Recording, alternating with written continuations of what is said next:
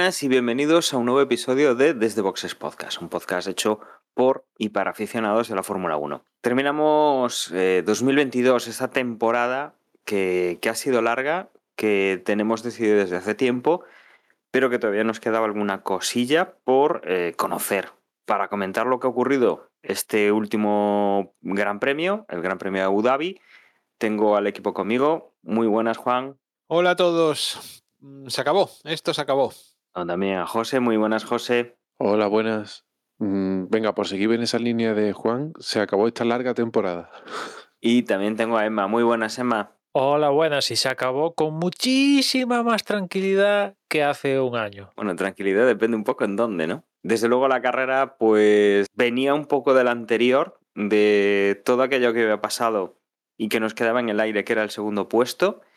Y desde luego yo creo que la carrera en ese sentido, no lo digo de en pista, pero por lo menos eh, nos va a dejar para comentar alguna cosa eh, a nivel de estrategia y de equipos. Antes de eso, vamos a comentar alguna cosa de, las última, de la última semana y nos metemos ya con este último Gran Premio y con cómo ha finalizado la temporada. Y como digo, tenemos una última noticia de esta, de esta semana. Se confirma, Emma, que Nico Hulkenberg correrá en el sitio de, de Mick Schumacher en el equipo Haas. Y en el caso de Hulkenberg, lo, así un poco lo excepcional de él es que, que vuelva a la Fórmula 1 después de estar tres años sin, sin ser piloto titular. Es decir, en 2019 ningún equipo confía en él para seguir en 2020. Y bueno, ha hecho estas apariciones para sustituir a Stroll, Pérez y Vettel por causas de, COVID.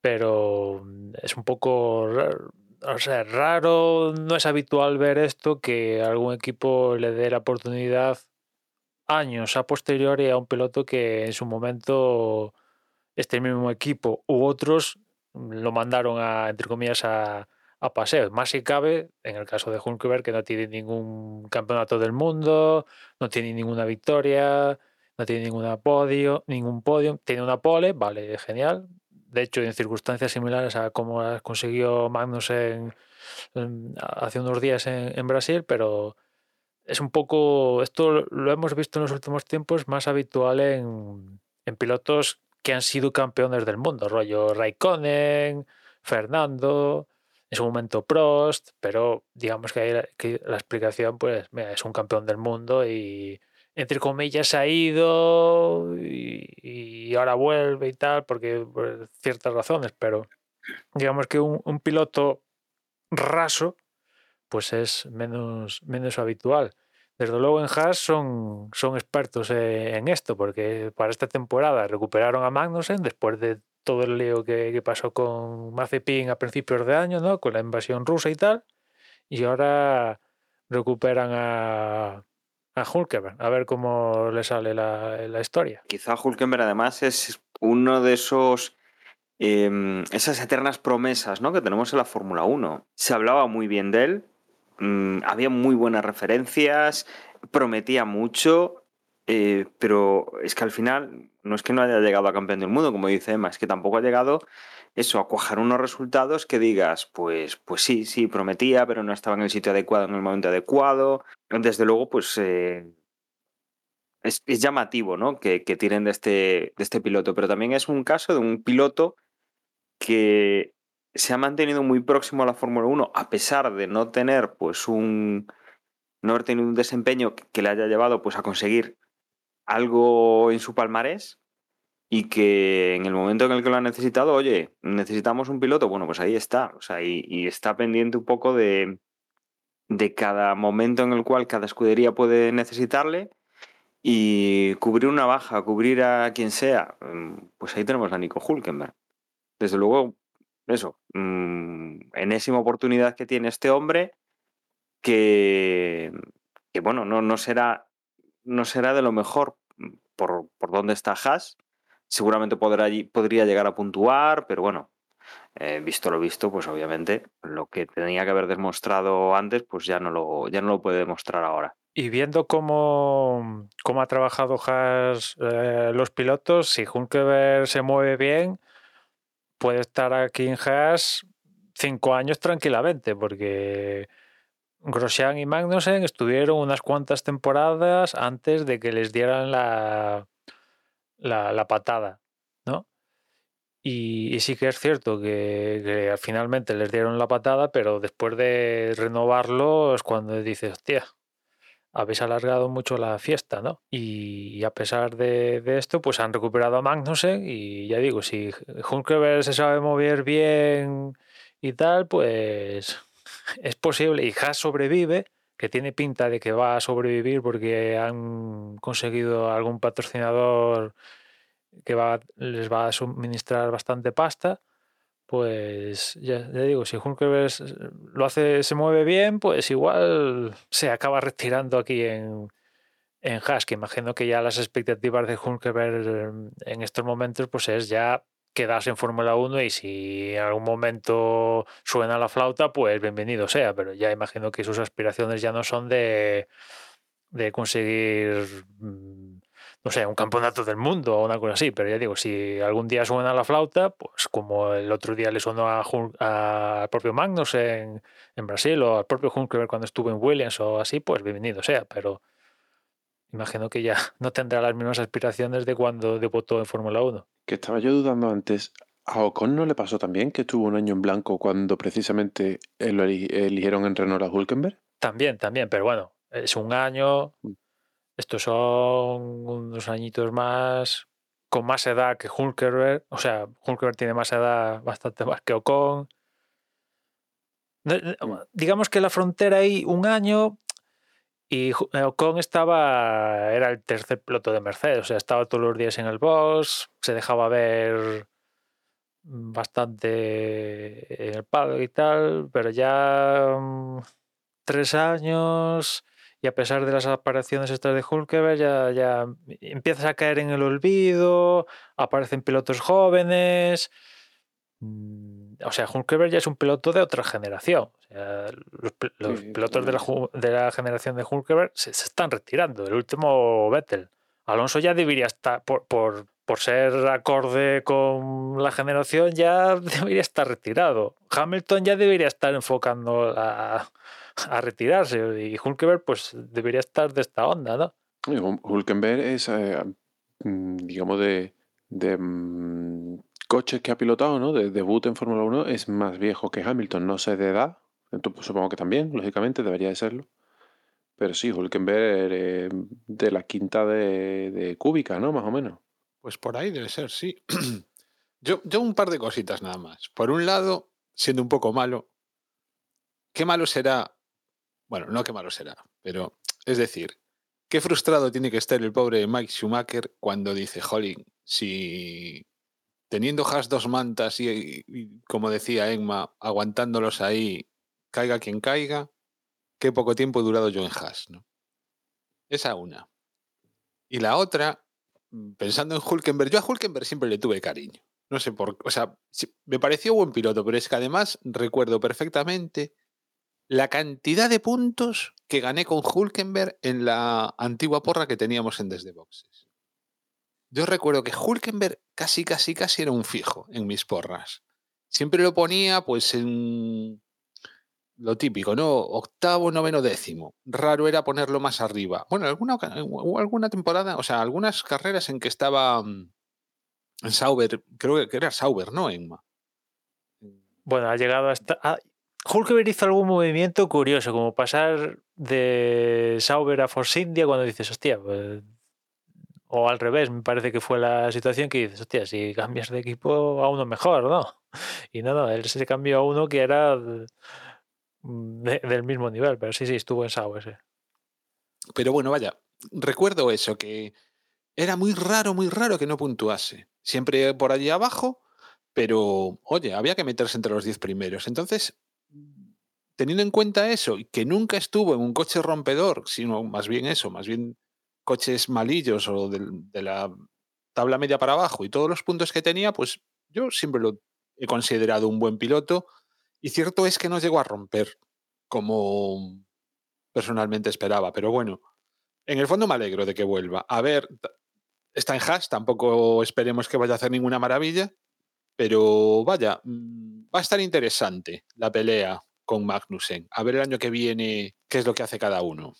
En Haas, en Haas con este aumento de, presupuesto por el patrocinador este que han firmado, se han puesto más ambiciosos, ¿eh? Quieren estar ahí en la tabla media luchando por entrar en, en puntos todas las carreras. O sea, ya no es lo de ahora de, bueno, paso a paso, si sumamos puntos, pues genial. No, no, ahora ya es, tenemos que sumar puntos cada fin de semana de carrera. Y vamos a ver si, si lo hacen, porque Haas, todos nos acordamos cuando aparece el equipo, esas dos primeras temporadas, el, comienzo de temporada de esas mismas, tenían un coche, bueno, tradicionalmente Haas, los comienzos de temporada lo han hecho, han tenido un coche potente, pero en especial esas primeras de historia de- del equipo, tenían un coche como para sumar una cantidad de puntos que nunca la llegaron a materializar en, la pista porque la, la cagaban ellos mismos, ¿no?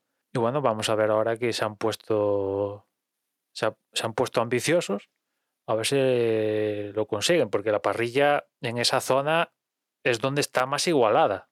Pues a ver, a ver qué es lo que mm, qué es lo que obtenemos ¿no? de Nico Hulkenberg en, en el hash del 2023. Faltan cinco meses para, mm, para verlo correr. Y Desde después, luego.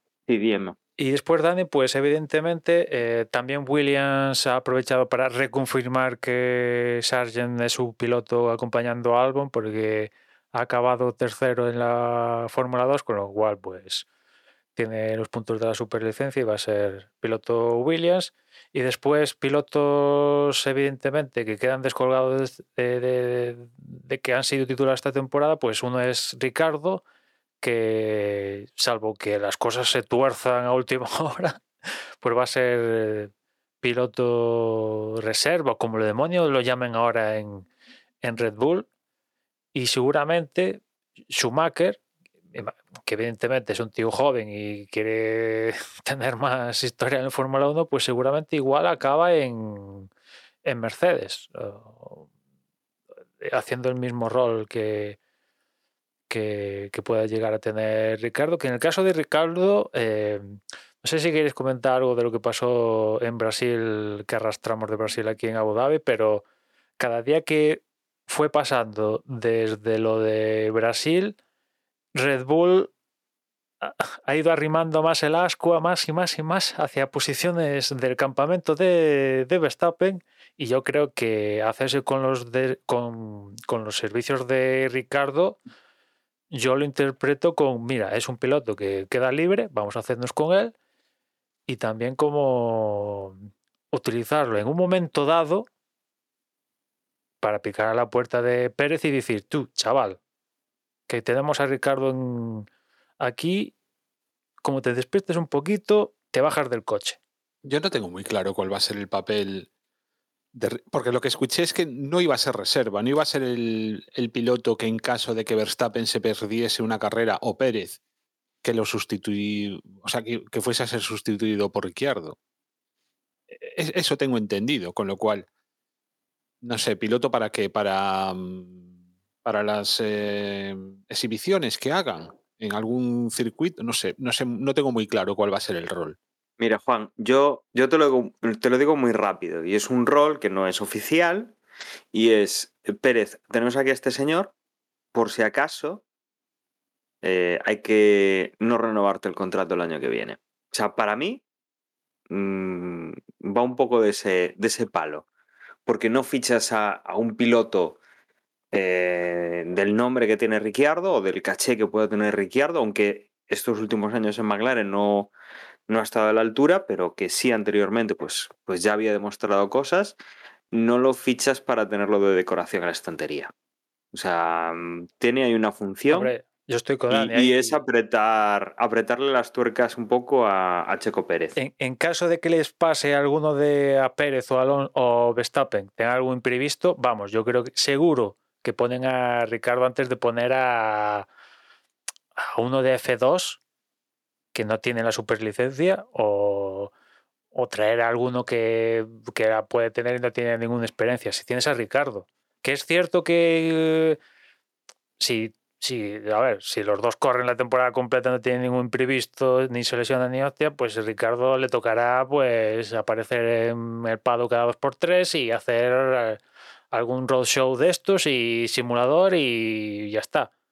Pero en, un supuesto dado de que, oye, necesitamos esto, o, o si me preguntas hasta si tienen algo imprevisto en Alfa Tauri. Si en Alfa Tauri llega a pasar algo de que De Vries y Sonoda, mm, pues yo qué sé, de repente es que les pasa algo imprevisto, oye, vamos, para adentro. Antes de meter a un piloto de F2 y tal, que, que pilotos de F2, todos los, o sea, van a seguir que contar con ellos, ¿no? Porque van a seguir tener que darle oportunidades en, en dos, al menos durante dos oportunidades a lo largo de esta temporada, el, eh, próximo año y tal, pero de ahí a, la venga, corre, al menos en el mundo Red Bull, pues tienes a Ricardo.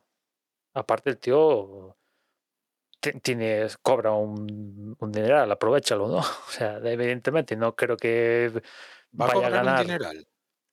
no creo que vaya a ganar el dineral que ganaba en, en las últimas dos escuderías que ha estado, ¿no?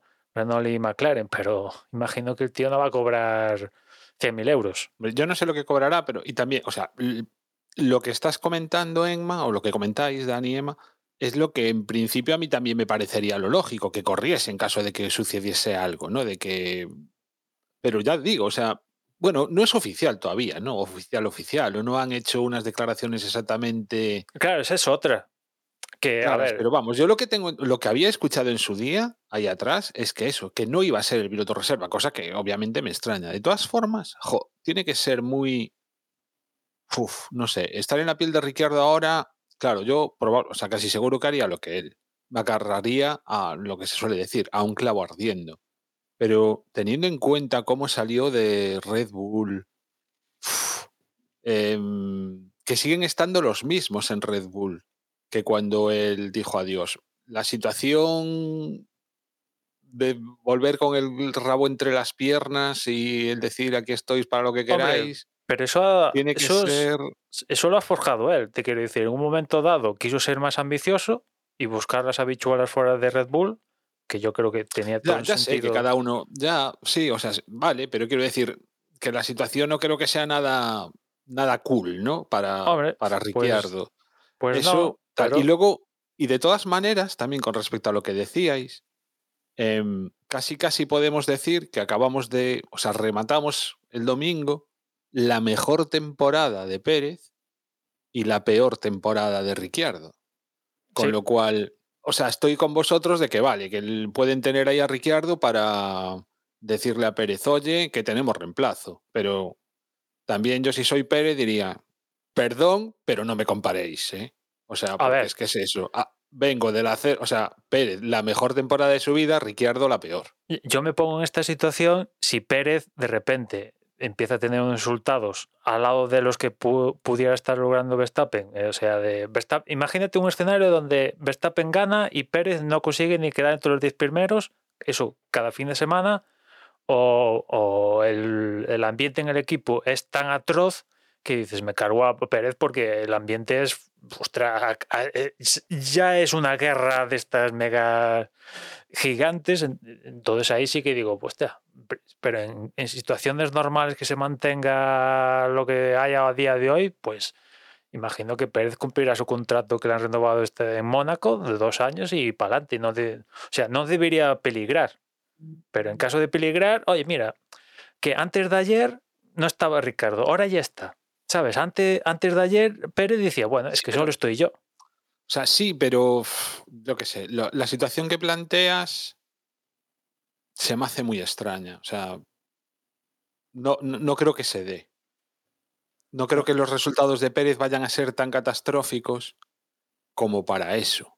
Bueno, ya, de partida, ya de Yo, partida, o, sea, o sea, no creo. Porque, vamos a ver, estamos hablando de Pérez, no estamos hablando de, yo que sé, de un Fernando Alonso, de un Hamilton o de un Verstappen, estamos hablando de Pérez, un piloto muy bueno, pero vamos, que yo creo que le falta esa chispita, ¿no? Como para convertirlo en un auténtico fuera de serie, pero no estamos hablando de un Mike Schumacher. O Bueno, de un Mazepin o de un... Depende del nivel del coche. Imagínate que el nivel del coche baja, pero yo imagino, yo creo que ante un escenario donde el nivel del Red Bull baje, yo creo que lo podría soportar mejor Verstappen que un Pérez. Sin duda, porque estamos hablando de que uno es, pues eso, un auténtico fuera de serie y el otro no. Me pongo un poco, te pongo como ejemplo el caso Hamilton a principio de temporada, donde eh, Russell soportaba a Mercedes, quedando entre los cinco primeros, más quinto, que porque no podía sí, superar a tal. sí, si yo la situación me la puedo, me la puedo explicar, pero lo que tampoco, si yo soy eh, Red Bull, como para decirle a Pérez, oye, que lo estás haciendo muy mal, que tengo aquí Bueno, a, eso a lo hemos Ricciardo", visto. eso lo hemos visto pon a Ricciardo, veces, ¿eh? a Ricciardo y a ver si vas a hacer el ridículo por poner a Ricciardo y quitarme a mí. Eso lo hemos visto, vale, con otros pilotos que venían de su escuela, ¿no? Pero yo si veo a alguien capaz de decirle a Pérez, oye, tío, pírate de aquí, es Red Bull. En otro equipo no Claro te que digo sí. Pero yo, lo, yo no estoy, mm, o sea, no, no estoy ar- argumentando en contra de que Red Bull haga lo que le dé la gana con sus pilotos, porque siempre ha, ya sabemos todos cómo se ha portado Red Bull con los pilotos. En ese sentido lo tengo claro.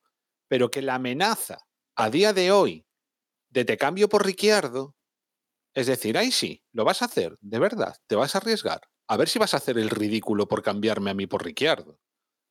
Muy, muy, muy mal lo tendría que estar haciendo Pérez como para que esa amenaza a día de hoy realmente fuese una amenaza que le diese miedo a, a Checo Pérez. O sea, porque es que obviamente si tú cambias, si tú haces un cambio de ese tipo, es para mejorar. ¿Y tú crees que habría una seguridad después de los dos últimos años que ha tenido Ricciardo, que encima con lo que le ha costado acostumbrarse a un coche nuevo? Es decir, que sí, que la amenaza puede estar ahí, pero vamos, es una amenaza muy light desde mi punto de vista. ¿eh?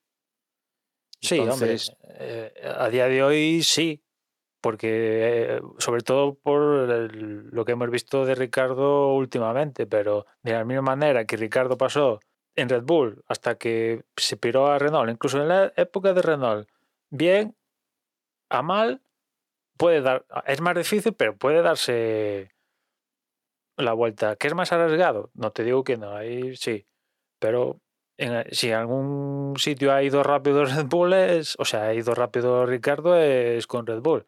Y aparte, eh, digamos que Red Bull ya está todo vendido con Verstappen. O sea, mañana coge un resfriado Verstappen y en Red Bull mm, tienen problemas.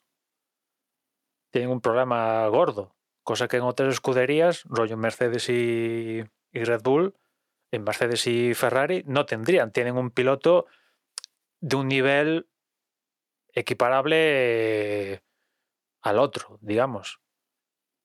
¿No? Y en cambio en Red Bull, mm, imagínate que Verstappen le pasa, yo qué sé, lo de mm, lo de Schumacher en el 2000, ¿qué? 2002, 2000 o 2001, que se sale y se rompe una pierna y está prácticamente todo el campeonato fuera. Mm, La baza de Red Bull para conseguir un título es Pérez. Tendría un problema. En y en el- A, a día de hoy sería lo que le quedase. ya, ya, Claro. te- yo creo que tendría un Eso le, problema. pasa- eso le pasaría a Red Bull y a cualquier equipo. Bueno, yo creo que Todos es los, de- equipos, todos los equipos juegan con que si su primer piloto, entre comillas, le pasa algo, pues sus distancias de sus opciones de ganar el mundial se reducen mucho. Porque por lo general los segundos pilotos son claramente segundos pilotos, salvo casos particulares. Vale, di- dime el segundo piloto de Mercedes y el de Ferrari. El segundo piloto de Mercedes es Russell, claramente, por detrás de Hamilton. Y el segundo piloto de Ferrari a día de hoy es Carlos Sainz, a la vista de los resultados de esta temporada. ¿Que el año que viene pueda cambiar? No te digo que no. Claro, Pero es ¿por que a qué- vista de los resultados, el segundo sería Hamilton. ¿Ves? Ahí está Sí, complicado. Pero ¿eh? O sea, no, perdona, te he dicho, a la vista de los resultados de Ferrari, el segundo piloto es Carlos. En Eh. Mercedes pueden pasar cosas, pueden, porque un día un día mm, pueden pasar cosas, por supuesto, pero el primer piloto es Hamilton y el segundo piloto es Russell. Y Hamilton, por mucho que, que queramos pensar que no, es mejor piloto que Russell a día de hoy. Que el año que viene, eh, cuando vayamos por la cuarta carrera, ha podido cambiar la película. Sí, ha podido cambiar la película. Pero comparar a Hamilton mm, con cualquier piloto de la parrilla que no sea Fernando Alonso, eh, cualquiera con quien le compares va a ser segundo piloto al lado de Hamilton. Mm, Em, ahí para mí, podríamos para mí, hasta rato, ¿eh? Verstappen. Para mí, hasta Verstappen es segundo piloto detrás de Hamilton. Yo- cosa creo que, estoy de- que creo que el 90% del paddock no estaría de acuerdo conmigo. Pero La diferencia yo creo que se estrecha muchísimo más eh, con Ferrari y Mercedes que con Red Bull. Por eso mi comentario. O sea, creo que la diferencia entre Leclerc y Carlos y de Hamilton y Russell, a vista de lo que ha pasado esta temporada, es más estrecha que la de Pérez y, y Verstappen. Pero también te digo, mm, Emma, imagínate que en Red Bull no está Verstappen, ¿vale? Pon, pon a, a Pérez y no sé, a, a quien quieras. A, a Ricciardo, a Bueno, ponga, ponga a Ricardo, sí, que tampoco creo que con Ricardo tendrían eh, ninguna esperanza. Sí. o sea que- Si el equipo decide que los galones de primer piloto se lo dan a Pérez, es Pérez campeón del mundo, ¿no? Porque en, en este caso, este año que hemos vivido, el primer piloto, o sea, el campeón del mundo iba a salir de Red Bull. ¿Quién de los dos? El que decida el equipo. Por muy bueno que sea Verstappen, si el equipo decide que le da las ventajas a Pérez, gana el campeonato Pérez. Yo creo que no, ¿eh? Porque ha acabado tercero en el campeonato. Sí, ha acabado tercero en el campeonato porque el equipo no lo ha protegido lo que lo tenía que proteger. Justo. porque ha podido tener circunstancias de mala suerte a lo largo de la temporada, como, cual- como le puede pasar a un primer piloto, como le puede pasar a cualquiera. Bueno, Pero es que nos el ponemos también en equipo- esas el equipo hace con. Leclerc. Leclerc también le ha fastidiado el coche yendo primero no sé cuántas veces. Es que si, si ya Sí, pero, tenemos en pero cuenta los porque- pinchazos de cada Pérez- uno, pues Ya, pero, exacto, pero o sea, porque Red Bull, Red Bull ha decidido que Pérez se pelee con Leclerc. Si Red Bull decide que Pérez es campeón del mundo y Verstappen se pelea con Leclerc, hubiese sido así. yo, A yo ver, creo este es un escenario yo- donde Verstappen ha sido lo suficientemente superior con un coche lo suficientemente superior para que Red Bull fuera primero y segundo con amplia diferencia como en su momento fue. Mercedes con Rosberg y Hamilton. Y Correcto. Verstappen lo ha conseguido y Pérez no. ¿Por qué? Bueno, yo no creo que la diferencia con, sea la, la de Mercedes en, en años anteriores. De hecho, yo creo que las primeras carreras, igual hasta, hasta el parón, Ha conseguido verano, 17 victorias de- Ferrari, de, 20. vamos, ¿eh? estoy diciendo, déjame acabar. Creo que el Red Bull no ha sido el mejor coche toda la temporada. Desde luego no ha tenido ni de lejos la diferencia que tenía Mercedes con respecto al segundo todos los campeonatos de ahí atrás. No, bueno, pero sí ha sido el mejor coche gran parte de la temporada. Al menos Sí, toda pero la no, segunda pero no, de la no- temporada. no esa diferencia, no esa diferencia. Mm. O sea, eso yo creo que tenemos que estar de acuerdo. No, no, Y estamos- lo estamos que- de. Y, y- y con respecto a Pérez, si Red Bull hubiese tenido el equipo, le hubiese dado a, mm, a Pérez lo que le dio a Verstappen, una vez que ya había ganado Verstappen el campeonato, Pérez queda segundo. Claro. Yo, persona- de verdad, personalmente creo que si Verstappen se hubiese roto una pierna en la segunda carrera, este año Pérez es campeón del mundo.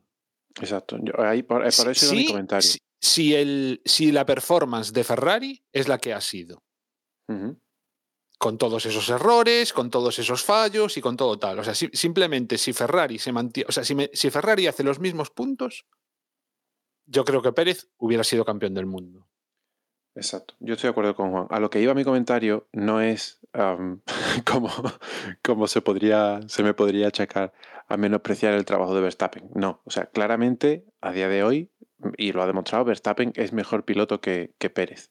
A lo que yo voy es que cuando un equipo tiene la superioridad que ha tenido Red Bull este año, o la que tuvo Mercedes en años anteriores, o tal, a pesar de que en el primer cuarto o el primer tercio de carrera no estaba tan claro que Red Bull fuese superior a, Ferrari, porque al, primer- al principio de temporada Ferrari era mejor. Pero si un equipo decide mm, beneficiar a uno de sus dos pilotos, es ese piloto el que gana por delante del otro. Aquí, eh, por muy buenos que sean, no, este es un deporte en el que el talento del piloto no puede contra las decisiones institucionales del equipo. Porque le van a dar la- las piezas a estrenar a él, porque le van a hacer las estrategias que benefician en carrera a él, porque X, mil motivos. Pero si el equipo decide que un piloto queda por delante del otro, independientemente de que sea mejor o peor que el otro, es así. Luego ya te puedes ir, claro, al equipo también le puede salir mal. El equipo se puede equivocar a la hora de plantear esas estrategias. El equipo se puede encontrar con que su piloto favorito eh, mm, tiene muchos accidentes, o tiene muy mala suerte, o pincha mucho. Pueden pasar cosas. Pero sobre el papel, si, si nos centramos en simulador, el equipo decide quién de los dos es el primero, independientemente del talento. De todas maneras, mm, hubiera estado mucho más ajustado, ¿eh?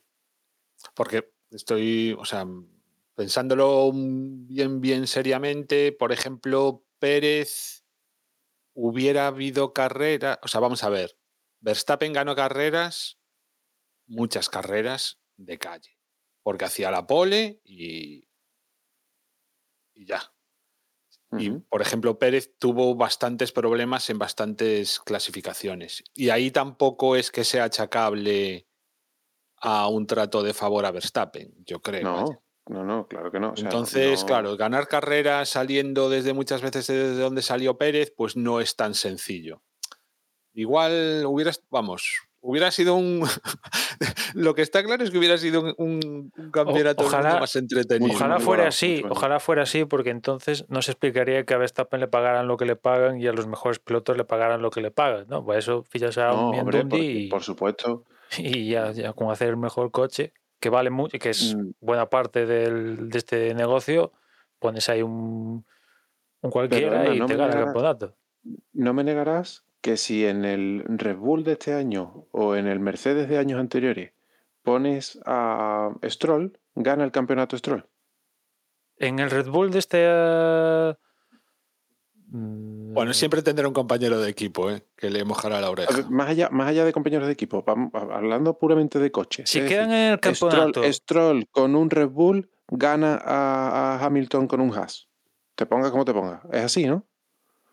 Sí, eso sí. Sí, Entonces, vale, me has puesto... En, en Fórmula escenario. 1, el 80% del resultado es el coche. Y el 20%, por, por decir una cifra, igual me estoy equivocando en un margen, pero más o menos, ¿vale? Por ahí van los tiros. El 20% restante es el piloto. Y ahora, el piloto, lógicamente, y todos sabemos que a quien tiene que ganar primero es a su compañero de equipo, porque el resto lo va a hacer el coche. y su compañero de equipo y él van a tener. Pero lo que no es tan sencillo. Sí. Te quiero decir que Red No, por supuesto que no es tan sencillo. Es que si fuera tan sencillo seríamos No, nosotros ya, líderes de, pero líderes Red de equipo. ha tenido muy buenos coches y nunca, nunca han acabado el campeonato primero y segundo. Nunca. Y Mercedes sí. Porque estratégicamente, por muy buen coche que tenga, no han sido los mejores. No han sido el mejor equipo, a pesar de ser el mejor coche. Y Red Bull ha tenido, eh, o sea, hay alguna temporada de Vettel donde ha hecho poles en, a ver, no me recuerdo el número, pero 9 de cada 10. Y ha hecho victoria, 10 victorias consecutivas. O sea, récords históricos de toda la historia. Estos Creo acaban de ganar récord ma- 17. más- de más poles en un año. ¿Qué? Vettel. Vettel, Que Vettel. creo que Vettel es el que tiene el récord de poles, de mayor número de poles en un año. Sí, sí, y también tiene el récord eh, de victorias consecutivas. Y, y bueno, es que estos acaban de conseguir 17 victorias de, de cuántas carreras han sido al final. De 22, ¿no? De 22. O sea, vale, que no han hecho pleno el 15, pero tras, eh, eh, poco le ha Es una- faltado, ¿eh? Es una burrada. O sea, es... Poco le ha faltado, ¿eh? Y, pero en fin, que, de todas formas esto es todo ciencia ficción. O sea, ya, como les decía, yo no veo un escenario donde a Pérez le vaya lo suficientemente mal como para que, que, que dé pie a esto. que pero, Ricardo lo vaya a reemplazar. pero digo, eh, antes no lo tenía y ahora eh, aparece Ricardo en escena. Pff, Hemos visto cuando, cuando el propio Ricardo cuando salió dejó ese hueco en Red Bull, lo dejó mm, bailando ahí en una posición de eh, Kvyat fuera, Gasly fuera.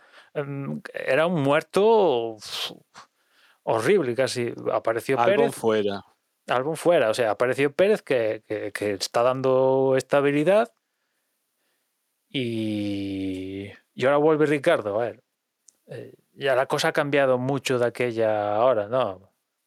Imagino, no, al propio Ricardo ya se le está pasando el arroz, ¿no? También imagino que él, él- imagino que seguirá diciendo que quiere ser campeón y tal, pero ya a estas alturas de la película, pues mm, es que tienes tu Tiene que ser oportunidad. realista. Claro, es que en la Fórmula 1 tienes que estar en el momento exacto, con el equipo que, que, que acierta, y, y- y cuántos casos han dado, pues tres, ¿no? Nunca, O se, tres o nunca cuatro. se sabe. Mira, mira a Baton con, con Brown. Bueno, joder, ¿Quién iba a este- la excepción que confirma la regla. Claro, quiero decir, estas cosas al final es que tiene mucha suerte. Baton ya era el meme eh, de- del piloto que más, mm, que más mm, vueltas, que más, que más eh, grandes premios, que más minutos, que más todo había corrido sin, sin ganar nada o sin subir al podio, no recuerdo, o sin tener una victoria. Bueno, sí, tenía una victoria, llegó. sí. Tenía, tenía una victoria, pero bueno, lo que, lo que fuese. El caso es que tenía todos los récords negativos. Y de- llegó un, un año que coincidió con Brown, que pensábamos que iba a ser un equipo de fondo de parrilla, porque eh, Honda se había ido dejando el equipo tirado, y el otro lo compró por un dólar y toda aquella película, y resulta que es campeón del mundo y el mejor coche con diferencia. Hombre, esa historia es muy difícil que se repita, pero yo creo que desde entonces está Fernando Alonso buscando repetir aquella historia. Y, y recordemos que aquel año em, se produce un poco lo que comentabais de este. Es decir, Brown era el mejor coche a principio de temporada. A final de temporada mm, se le acercaron los Red Bull, cosa que después, al año siguiente, Porque- ya porque le quedó. copiaron los difusores. ¿Que- ¿Quién acabó Haga- segundo aquella temporada? Porque Barrichello no, ¿no? Claro, claro, es que, es que aquella temporada, si la partimos a la mitad, el resultado de la primera parte y de la segunda no es el mismo. Y, y luego se mostró durante el resto de, el segundo fue de Vettel. esa sí. era. Segundo fue Vettel Es- a, es- a 11 puntos, ¿eh? Creo que en aquel momento aún se puntuaba el primero 10 puntos, o sea que, bueno. Le estaba costó nada. un poco de tinta china a Baton al final conseguir tal, pero. A ver, te- te- tendría su gracia a ver que. Porque esta fue la primera temporada que hicimos como podcast, a ver que. Éramos muy jóvenes en aquella época y seguro que no éramos tan. tan con el cuchillo como ahora, ¿no? Pero yo ahora desde la distancia, claro. Bueno, Emma, yo recuerdo Osvaldo. Si aquello no era tener el cuchillo sacado, era, Pero- era ácido, yo me acuerdo. pero en el A mí me sentido. mogollón. Ah. Ahora, claro, desde la perspectiva que han pasado 800 años, digo, ya en, esos eh, test de pretemporada que aparece Brown a última hora, ya dejaron unos tiempos que quitaban el hipo. No sé si en aquella época eh, pensaba, bueno, esto está jugando a gato y ratón, seguro que van aquí vacíos, quieren marcarse el tanto para conseguir cuatro sponsors y consiguen el- los mejores tiempos en la última hora, en el último test de pretemporada en Barcelona y tal, pero resulta que no, no, que era la velocidad era genuina y tal, ¿no? Y, y bueno, también tuvieron suerte, o sea, porque fue entró a debate los difusores soplados y la FIA al final dijo, esto vale para adelante, venga, tira tira millas, que eran eh, los que les eh, sacaban más rendimiento eran ellos, pero no eran los únicos que, te- que tenían so- eh, difusores soplados en la parrilla, porque había otro, al menos dos equipos más que tenían estos difusores, pero claro, en el, de, en el caso de, de Brown era excepcional. El caso es, es este, ¿no? Que Ricardo en Red Bull, y como comentaba mm, antes eh, Juan, es que esto fue un comentario que soltó durante el Gran Premio Marco a una tele y dijo, no, no, tenemos aquí nuestro piloto este, ahora- no sé cómo se domina, reserva, desarrollo, vete tú a saber, ya no sé muy bien, va a ser Ricardo. Y después Horner dijo, no, no, es que lo estamos negociando, tal, aún no está el contrato firmado, o sea que esperemos que se mantenga un poco lo que hemos hablado, con lo cual pues imagino que después también por declaraciones de Ricardo que lo acabarán de, de, de- de- finiquitar el, el business, vaya, y Ricardo se quedará en campamento. Sí. Ricardo, Ricardo no parecía que estuviese muy por poner pegas, ¿no? Sí, después de. por- Porque negociar estuvo negociando con Mercedes y alguna otra escudería, pero finalmente se ha decidido por Red Bull. Y después ya digo, en el caso de Mick Schumacher, parece que, que definitivamente podría dejar el- la esfera Ferrari y, e irse con, con Mercedes como tercer piloto y vete tú a saber lo que pueda surgir a, ahí no. Yo, yo veo, no sé, no sé si es más probable que una vuelta de Ricardo o de Mick Schumacher. Yo imagino que es más probable una vuelta de, de Ricardo, pero ya como están las cosas, teniendo en cuenta que Magnussen ha vuelto esta temporada, ahora vuelve Hulkenberg, pff, hay algún equipo también que va a cambiar bastante en, en un futuro cercano. Hay que ver las nuevas apuestas, estos cambios de equipo que vamos a tener el próximo año, a ver cómo salen, si cuajan bien. Bueno, vamos, vamos a darle una oportunidad el año que viene a todo esto y, y a ver por qué derroteros van. Veremos un poco cómo, cómo avanza. Y yo creo que mm, podemos cerrar eh, la parte previo, la parte de, noticias y nos metemos un poco en lo que ha pasado en este último Gran Premio, que ya hemos ido comentando alguna cosa, eh, no directamente, pero, pero ya la hemos comentado y lo comentaremos ahora de nuevo. Pero, Emma, eh, empezamos por libre si hay algo y si no, nos vamos a clasificación. Vamos ya directamente a clasificación porque para acabar la última Verstappen se hizo con, con la pole. Segundo fue Pérez. La única, yo creo que la única ayuda que hubo este fin de semana de, de Verstappen a, Pérez vino justamente en la clasificación, que le dio un poco el rebufo en, el último intento de la Q3 y eso le valió a Pérez para conseguir quedar delante de, de Leclerc. Leclerc fue tercero, cuarto fue, fue Carlos, que también Carlos tenía consigna en esta carrera, evidentemente, de, de ayudar definitivamente a, Leclerc en lo que fuera necesario. Quinto Hamilton, sexto Russell, séptimo Norris, octavo Con, noveno Vettel, que cierra su andadura en clasificación en Fórmula 1 con un, noveno puesto, el mejor de, la temporada, creo que lo iguala.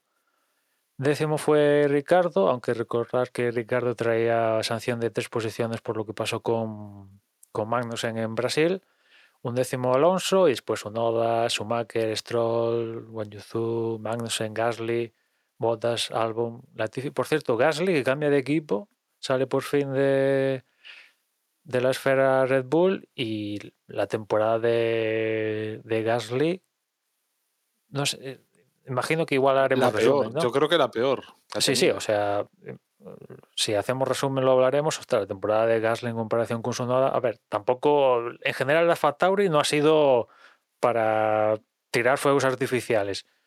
Pero, ostras, Gasly, entre lo, el tema de puntos, que en estas últimas carreras se especulaba con que Gasly iba a pringar a posta para que lo sancionaras, para que lo sancionaran y con eso eh, llegar a, limpio en los puntos, cosa que al final, pues, a pesar de que no sé si lo intentó a posta en Brasil, pero en, en, en Brasil tuvo algunas infracciones y los comisarios dijeron, nada, nada, que pase, sigan, sigan. Y al final acaba con los 10 puntos en la, en, la licencia, con la amenaza constante que va a tener las primeras seis carreras con Alpine de que a la mínima te pierdes una y la temporada en sí, pues eh, no tengo los datos ahora mismo de cara a cara con, con, su noda, pero la sensación es que, que ha hecho, ha sido, como decía Juan, de, de, de, la peor que recuerdo a Gasly desde hace. Desde luego, desde su vuelta a Toro Rosso barra Alfa es la peor y me recuerda más al Gasly de, de, la peor época, esos momentitos que estuve en, en Red Bull. Y, y, de la clasificación, nada más. O sea, quizás fue un poco, entre comillas, sorprendente ver que Mercedes pasara de Brasil aquí en Abu Dhabi a estar claramente eh, ser la tercera opción. Pero bueno, así son. Así, ha sido un poco la temporada, ¿no? A veces en una carrera estaba tal, en la siguiente bajabas.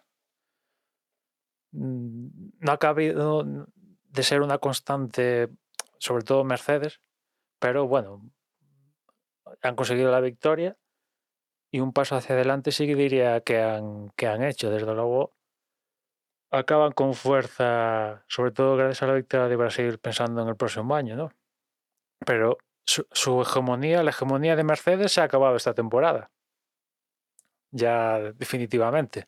No sé si volverán a ponerse a ello la próxima temporada, que imagino que sí, pero este año se ha roto definitivamente la hegemonía de Mercedes, ya que el año pasado sí que consiguieron el Mundial de Constructores, pero este año han pasado de ganar el Mundial a ser la tercera a, ser terceros en el Mundial de, de Constructores.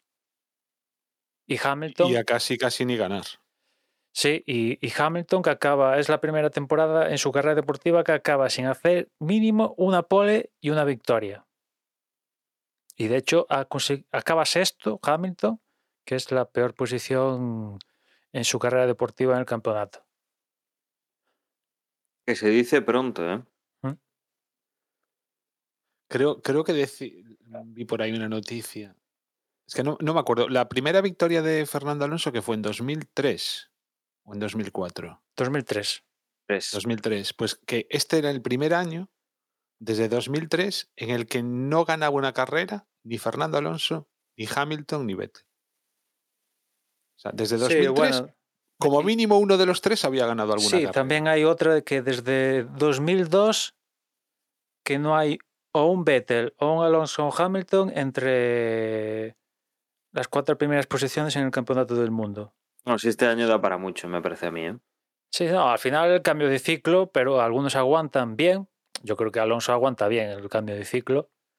Y hay otros que, bueno, Vettel se retira, se ha retirado.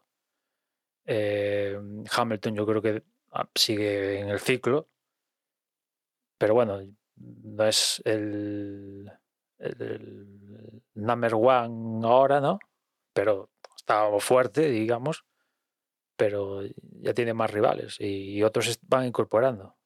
Y con, bueno, con lo que comentábamos, nos plantamos el domingo en la carrera, una carrera que eh, se veía un poco marcada por esa poca distancia que hay entre la primera, o sea, la primera línea y eh, la primera curva, donde, bueno, pues no ha pasado prácticamente nada entre los puestos de arriba, pero sí que hemos visto cómo a partir de ahí, pues, eh, bueno, los, los Red Bull se iban un poquito por delante, sin, sin demasiados problemas, y donde hemos visto lucha y lucha interesante además ha sido entre los Ferraris y, Hamilton. Russell quedaba un poco, un poco clavado en la salida e incluso perdía, perdía posición con Lando Norris inicialmente. Veíamos como, como Hamilton eh, era atacado por Carlos Sainz, de hecho lo sobrepasaba en una curva, entrando bastante fuerte Carlos, eh, le ganaba la posición, forzaba un poco a Hamilton a que se saliese de, pista, Hamilton salía, ganaba la posición de nuevo, recuperaba por cómo, cómo había hecho un recto en esa, en esa y bueno, finalmente pues tenía que, devolver la posición a, Carlos. Eh, digamos que ahí estaba pues empezar en ese comienzo de carrera pues la, lucha eh, más interesante de los que iban por arriba a partir de aquí, lo que se podía ver era pues eh, que los Red Bull iban bien, pero no iban em, a otro nivel que sus rivales. Sí que veíamos que Ferrari iba fuerte y también veíamos que Mercedes que, que tenían un gran ritmo. Sí que daba la sensación de que esto pues no era una carrera más, no era una carrera de un campeonato prácticamente finalizado, sino que Red Bull no iba a todo lo que tenía que dar, parece que no iba machacando a sus rivales, pero desde luego tanto Ferrari como, como Mercedes sí que tenían pinta de ir a fondo, eh, no reservándose nada y, e intentando pues con, Ferrari pues, conseguir ese subcampeonato de pilotos con Leclerc y Mercedes pues intentando conseguir una nueva victoria y, sobre todo yo creo que Hamilton salía con, con, mucha fuerza porque como decíamos, ¿no? es la primera vez en su carrera deportiva que acaba una temporada sin, sin subirse al primer, al primer escalón del podio. A partir de aquí, bueno, pues eh, muy atentos a lo que iba pasando, a la degradación, a, a cómo eran las estrategias de, paradas. Y desde luego, con, estos tres equipos y estos seis pilotos en, las primeras posiciones, eh, digamos que no había demasiada sorpresa. Sí que se veía bien, pues eso, al, equipo Ferrari y que mm, iban, digamos, con, con un ritmo sólido y que, que además que las, los neumáticos no parece que, que le bueno, que estuvieran dando demasiados problemas, que no, no estaban degradando demasiado. Y empiezan pues el, el tema de, de, los cambios de neumáticos, que es la parte pues que aquí eh, podía marcar un poco la diferencia entre los, entre los equipos. El, el cambio de neumáticos pues eh, hace que, que bueno, eh, Sergio Pérez entre, entre primero. La verdad es que, bueno, pues eh, lo óptimo eran, eran dos paradas y era un poco a lo que, a lo que iban. Y desde, desde Ferrari, pues eh, se la juegan con Leclerc, viendo que, que, no tiene la misma degradación que en otras ocasiones y que, que podía y que podían, digamos, aguantar un poco más. Y eh, bueno, pues eh, aquí se establece una estrategia de dos cambios neumáticos para, para Checo, uno para Charles Leclerc, mmm, intentando pues eh, estirar lo máximo posible los neumáticos duros que, que, había puesto en el primer cambio de neumáticos. Y desde luego, eh, aquí es donde empieza, donde empieza la lucha. Si bien con esa segunda parada mmm, Checo perdía, perdía comba de Leclerc, pues eh, en el último tramo de carrera lo que hemos estado viendo es cómo eh, Leclerc se ha tenido que defender vuelta a vuelta de, Sergio Pérez, que venía poco a poco ganando posiciones, poco a poco ganando más, más metros con, con Leclerc y nos deparaba pues un final de, carrera emocionante en ese eh, segundo puesto de la, de la, clasificación. Por delante pues teníamos a, a, Verstappen que sin lugar a dudas marcaba, marcaba el ritmo y marcaba un poco eh, lo que ha sido la, toda la temporada. Desde luego, la última parte de, temporada, de, carrera mmm, nos hemos centrado en, en ese duelo entre Pérez a la caza de, de, Leclerc, sin demasiado, sin demasiado que ver hacia, hacia el final, porque prácticamente se ha acercado, pero no ha tenido la posibilidad de, de ese adelantamiento, con lo cual hemos terminado con, Verstappen en primera posición, con, Leclerc en segunda posición, con Pérez en, en tercera, y a partir de ahí, bueno, pues eh, ya venía fuera de podio, Carlos Sainz en cuarta posición, Russell en quinta, Lando Norris era sexto, séptimo era Ocon, octavo era Stroll, noveno era Ricciardo, décimo era Vettel, y ya fuera de podio, Sunoda, Wang Yusu, Albon, Gasly, Bottas, eh, Schumacher y Kevin Magnussen. En esta carrera, desde luego, de lo, de lo más eh, lamentable también el, el, abandono de Fernando Alonso a media carrera y prácticamente finalizando el Gran Premio también Lewis Hamilton decía, decía adiós. Desde luego, pues un final de temporada para estos dos pilotos que no, no era lo que, lo que esperábamos, ¿no? Ese cambio de, de escudería de Alonso y este, esta última carrera de, Hamilton en, en 2022 que, que acaba de esta, de esta manera. Y desde luego yo creo que el, el punto más interesante es eh, cómo han corrido estos dos equipos, eh, Red Bull y, Ferrari, para conseguir eh, que los dos pilotos, Leclerc y Pérez, pues pudieran tener esa segunda posición en el campeonato de constructores.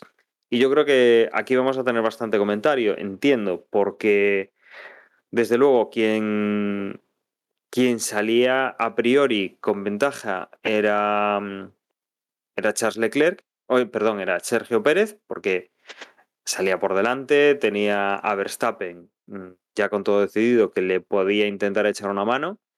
Y yo creo que aquí, pues la verdad es que órdenes de equipo y estrategia de equipo no sé la impresión que tenéis vosotros, pero para mí ha sido nula.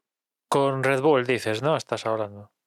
Sí, sí, sí. Bueno, hubo un momento, hubo un momento que en la parte final de, de la carrera donde Verstappen el primero le quitaba en torno a 7 segundos a Leclerc, que le dicen desde radio, oye, afloja, retenga a Leclerc Y con eso que, que Pérez ya acaba de coger a Leclerc que intente pasarlo, ¿no? Y dices, hostia, le estás quitando 7 segundos. Mm, Que lo puedes hacer aflojar 7 segundos, que te coja Leclerc, pero mm, mm, cuando lo escuché digo, en serio, a estas alturas, después de, de- o sea, ¿quieres conseguir el subcampeonato de Pérez a la última hora? O sea, como el estudiante que estudia a última hora, esperas aprobar a última hora y, a ver, claro, mm, un poco eh, cuando hablábamos eh, antes el comentario, eh, lo decía José y tal, o sea, y, Juan también. Si, si, Red Bull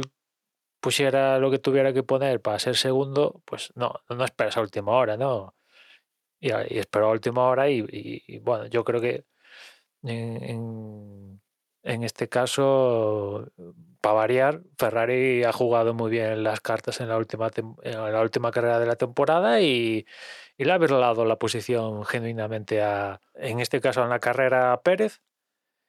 Y con eso Leclerc ha conseguido acabar, mantener la segunda posición que ya traía Abu Dhabi. Eso sí, empataba puntos, pero ahora con, con unos puntillos de, de ventaja. Y, y después me resulta también curioso que después le preguntaron a la carrera a Verstappen, oye, esto de que te dijeron que retengas, que aflojaras 7 segundos y que retuvieras a Leclerc, no lo has hecho, ¿qué ha pasado? Y ha dicho él, bueno, es que claro, sería un poco injusto, ¿no? Que pasara esto, que yo aflojara, retuviera a Leclerc. Resulta curioso porque hace un año, mm, vale que no era primero y segundo, pero Pérez se desentendió de su carrera totalmente para retener a Hamilton. Y eh, era justo o injusto en aquel momento. O sea, cuando te beneficia a ti es justo y cuando no te beneficia a ti es injusto. ¿Cómo va la historia? Que Desde sería luego la mano, esa mano que le echó Hamilton a, perdón, eh, Pérez a, a Verstappen parando a Hamilton, es que, vamos, o sea, tiene, Sí, sí, tiene fue delito parte- por lo que acaba de contar eh, Verstappen. Sí, sí, fue parte fundamental el año pasado para que Verstappen tuviera la opción de pelear, ¿no?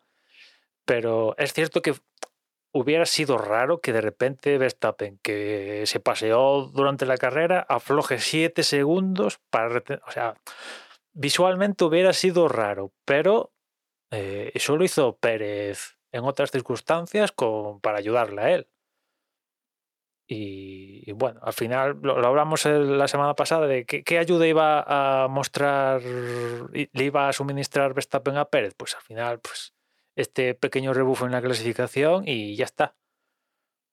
Ya está, porque él fue a lo suyo, otra más, pole y victoria, y no consiguió la vuelta rápida porque, porque estaban otras cosas en Red Bull, ¿no? Que si no, también, venga, vuelta rápida. Y, Pérez, pues nada, pues, eh, con Pérez mm, Red Bull picó en el juego de Ferrari y Pérez lo fue cogiendo a Leclerc, pero no con la suficientemente mm, con la rapidez que le gustaría. En- Encima se encontró con un- unos doblados, tal. Bueno, pues ya lo intentaron a última hora, pero si- y si, si esto lo empezaran a trabajar desde Japón, pues seguramente lo hubieran tenido sin necesidad de jugar a cosas raras. Totalmente. Eso, eso justo es lo que es lo que yo iba a decir. Que em, es un fallo de, es un fallo de Red Bull. Ferrari lo hizo bien, Red Bull no supo responder, o si respondió, respondió mal, pero mm, no es algo de esta carrera. Es que lo de Brasil no tendría que haber pasado y es que Red Bull tendría que venir preparando esto desde hace 3, 4 o 5 carreras. Mm, Yo sinceramente no, no me enteré de que Red Bull le pidió a, a, Verstappen que aflojase para parar a, Leclerc y, de que Verstappen no lo hizo. Esta carrera, la verdad es que eso me ha pasado totalmente desapercibido, pero es que mm, Verstappen ya, ya hizo lo que tenía que hacer. No hizo lo que tenía que hacer en, en Brasil y ya ahí yo no, no, no cuento más con él. Quiero decir, yo para- ya dije lo que tenía que decir Verstappen y sigo pensando lo mismo y lo seguiré pensando. Y no, no hay más. O sea, lo podía haber conseguido Pérez mm, ha echado en falta los puntitos que su equipo y sus compañeros no le han querido dar en carreras anteriores. Y ya está, es que no, no ha podido hacer más. Luego durante la carrera ha peleado lo que ha podido pelear, lo que le han dejado pelear, y, Ferrari lo ha hecho mejor. Sí, además, en esta ocasión, digamos que Ferrari nada que reprochar. En, en el momento ese en que entra Pérez, a Leclerc lo mantienen fuera, llevar la estrategia diferente a la del tu rival, y les ha salido muy bien. En este caso, o sea, nada que reprocharle a Ferrari, ¿no? En ese sentido, al revés, eh, han estado acertados. Sí, sí. Y, la verdad, pues al final es sorprendente porque yo creo que aquí incluso lo llegué a comentar, ¿no? Que, que no sé si fue en el post Japón y en el previo de Estados Unidos o algo así, que dije que una declaración de Marco que decía que a partir de ahora le iban a dar prioridad a Pérez. Y ni mucho menos. O sea, ni mucho menos. Y claro, pues al final, eh, pues tienes este desenlace, que también creo que es un poco justo, teniendo en cuenta el global de la temporada, digo, veo justo que Verstappen haya ganado el campeonato como lo ha ganado y que que se- segundo acabe Leclerc, teniendo en cuenta lo que ha pasado a lo largo de, la temporada y que Pérez sea tercero, pues vale. o sea, como han acabado finalmente, veo, lo veo justo. Aparte, mira, se da la, cu- la circunstancia de que es la primera vez en la historia de que el último podium se corresponde tal cual a como quedan en la clasificación del campeonato. O sea que dentro de lo que cabe, pues mira, mm, karma, llamadlo como queráis. Ah, y desde luego da una impresión de poco de cómo, cómo trabaja el equipo, eh, muy bien como equipo para conseguir el campeonato del mundo de Verstappen y cómo después pues Verstappen no eh, ayuda a lo justo, por decirlo de alguna manera, y el equipo tampoco se, tampoco se centra en ese detalle, ¿no? Em, me parece que era un, un pago interesante que le tenían que haber hecho a, a Sí, o sea, ¿no? porque hubo momentos- decimos, o sea, O esto sea, viene de muy, de muy mm, mucho antes, Y- ¿no? No es cosa de este gran premio. Y de ayudar a, a Pérez, yo creo que la ayuda debería haber llegado nada más arrancar la carrera. O sea, hubo un momento donde Pérez llegó a estar en zona de DRS con Pérez, sí, en alguna vuelta llegó a tener DRS de, de Verstappen, ¿no? Y digo, pues este es el momento eh, para deja pasar a Pérez y tú, pues, que Pérez, no sé, consiga, yo qué sé, tres segundos, cuatro segundos, lo amarras tú al- a la jauría detrás y, y a ver cómo se ha desarrollado la carrera. Pero no, no. Verstappen cogió tiramillas y ahora tira, tira, tira, tira, tira, tira, tira, tira, tira, tira, tira. Claro, en un momento dado, ¿qué, qué orden le iban a dar a Verstappen? Si estaba ya en otro código postal, ¿qué, qué, qué le iban a decir? Bueno, le dijeron esta de retenga, intenta retener a Leclerc, pero pff, un poco en serio.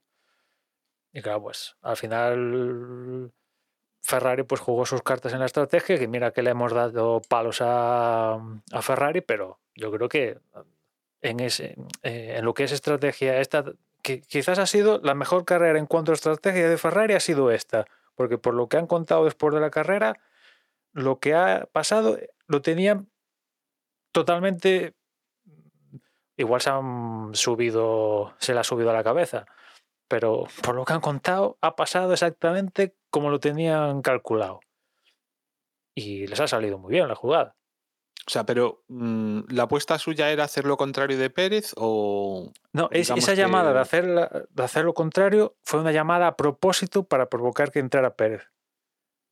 Ajá. Ellos, por lo que contaron, Leclerc iba a hacer sí o sí una parada.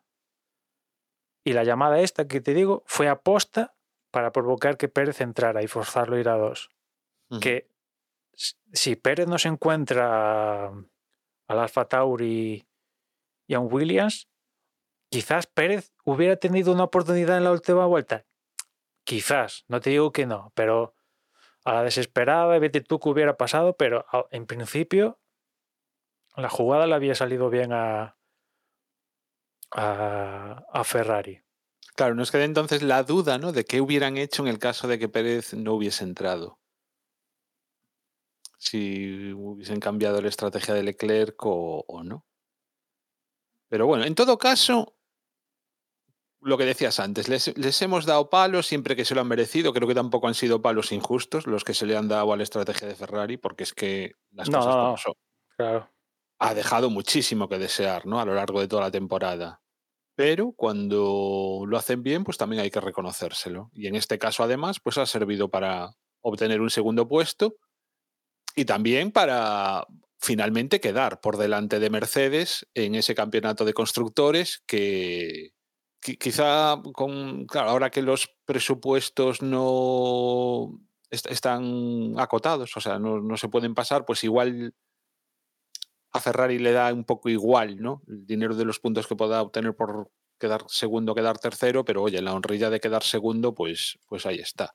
Sí, y también nivel- tuvieron la suerte de, de lo que le ocurrió a Hamilton, que bueno, tampoco creo que hubiese sido preocupante en el sentido de que hubieran mantenido la, el, se- el segundo puesto, aunque hubiese acabado, ya digo, Hamilton, pero en todo caso, oye, también tuvieron esa suerte, ¿no? Y, y por otro lado, pues un poco la decepción de, del propio Hamilton, ¿no? De que también tenía esa pelea y al final, pues, eh, ni pelear con, con- ni pelear con a Sainz ni, ni siquiera alcanzar a Russell, ¿no? O sea, o- o Bueno, mejor iba dicho, quinto, ¿no? Iba por delante de Russell o iba por detrás de Russell cuando abandonó Hamilton.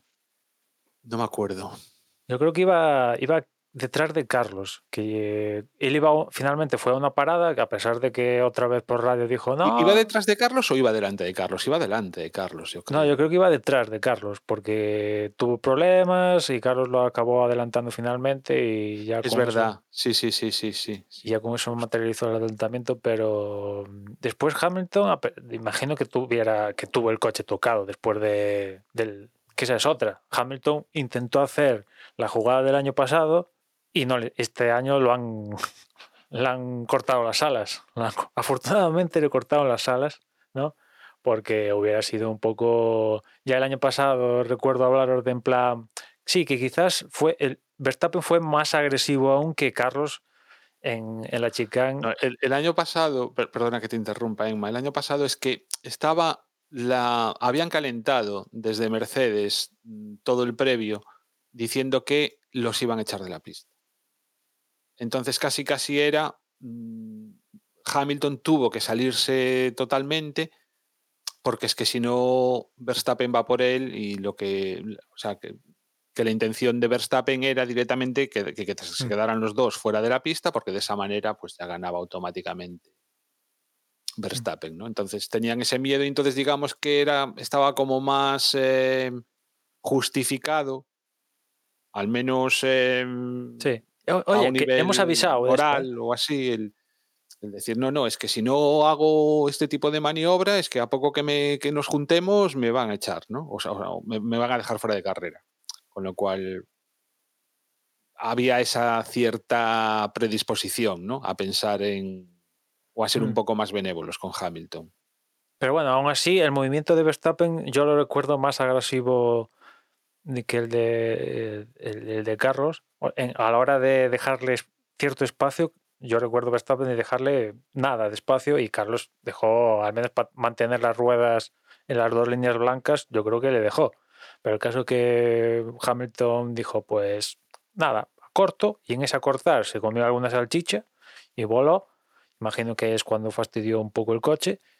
Y claro, después, eh, en el año pasado, recuerdo que la FIA dijo después de acabar la carrera y tal, que le preguntaron, oye, ¿qué pasó con Hamilton? Y no, no, le hemos dicho que mm, perdiera el tiempo que ganó haciendo eso y hemos comprobado que lo, que lo hizo. Cosa que, pf, tío, en serio, ¿qué me estás contando?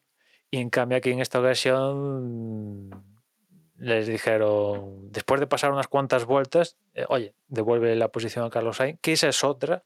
Yo tenía entendido que dirección de carrera no iba a decirle nada a, a los equipos. Iba, eh, bueno, vosotros haced y ya después, según hacéis, pues esto va a comisarios o, o vosotros sabréis. En cambio aquí sí que les dieron el toque porque tardaron unas vueltas, pero finalmente Hamilton le devolvió la posición a, a Carlos.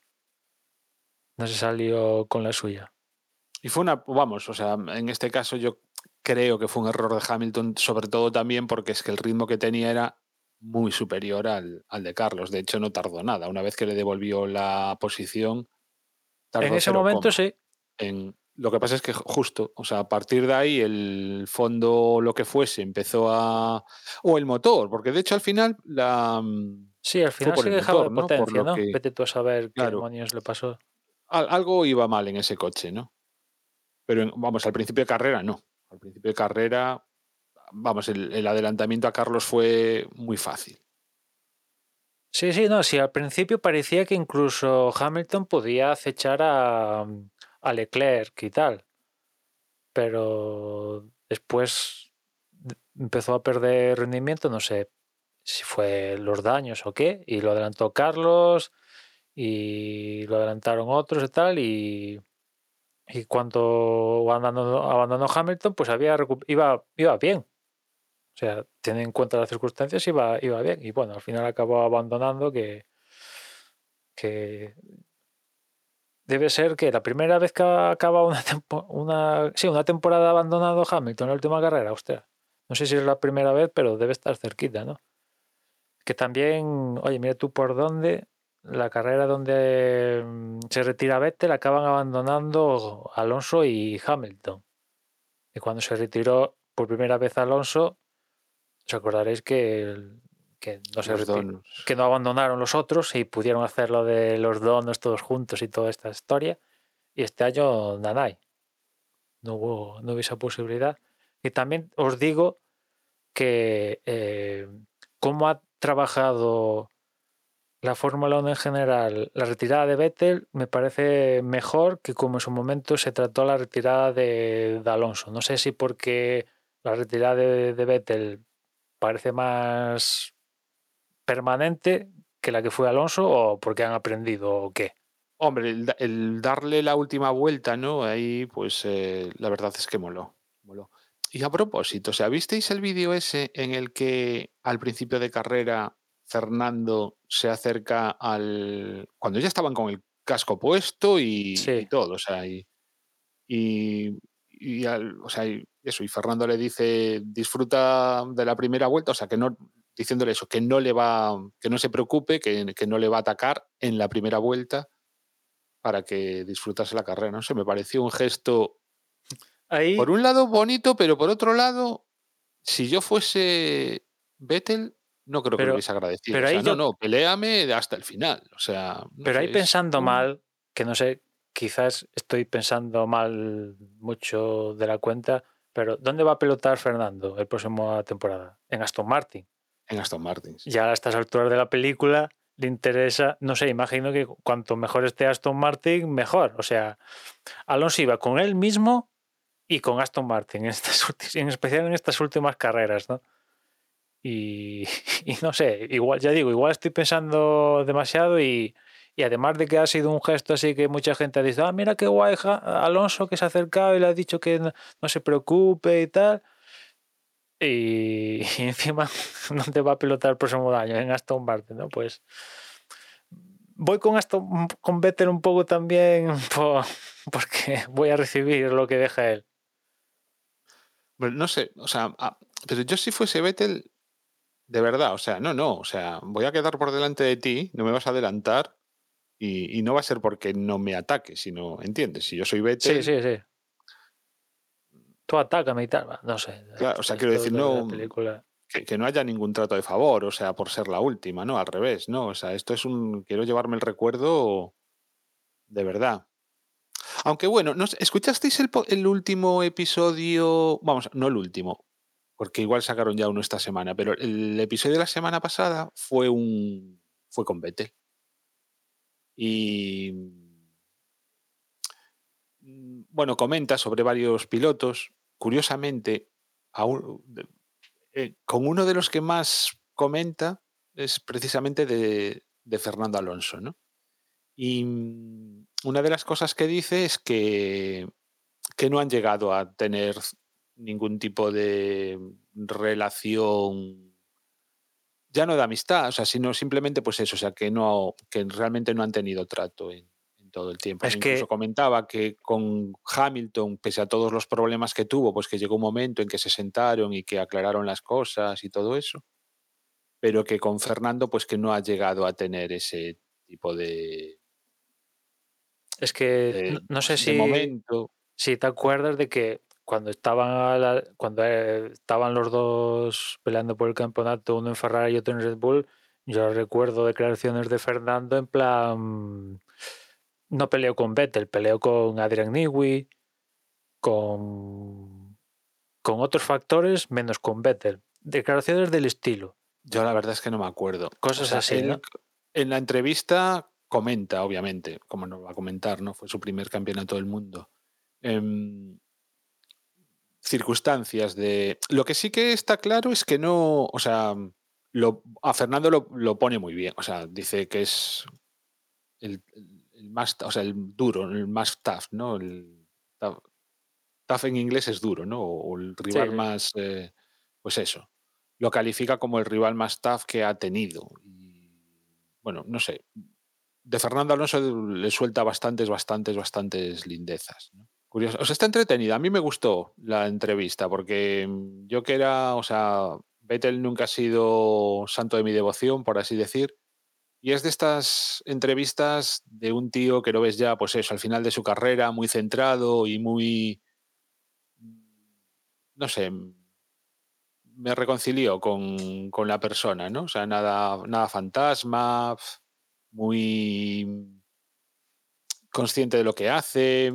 Por ejemplo, me llamó la atención, decía que no estaba especialmente nervioso ni con una ni pensando en la cuenta atrás, es que ya solo me quedan dos, es que ya tal, ¿no? Y con, respecto a este de Abu Dhabi, que, que, para él, o sea, eso, que, que, que no estaba con esa sensación de pérdida, sino al revés, ¿no? De, de, de que se abre un nuevo camino. Y me pareció eso, no sé, una entrevista muy que te reconcilia con las personas, ¿no? Cuando las ves que no son fantasmas, que lo que dicen son cosas muy lógicas y este tipo de declaraciones, pues realmente molan. Os la recomiendo. Si no la escuchasteis, y aparte que es que es la última entrevista que le han hecho. Bueno, no, no la última entrevista que le han hecho, pero vamos, es un como documento justo antes de, de- de retirarse, ¿no? Entonces, está, está muy bien ese episodio. Que por cierto, mm, que Vete lo deja, ¿no? O sea, es algo a destacar de esta temporada, ¿no? Se, se va un cuatro veces campeón del mundo. Ya digo, personalmente no nada, no fue nunca santo de mi devoción. Más bien al revés, siempre me dio un poco de rabia, sobre todo cuando estaba en Red Bull.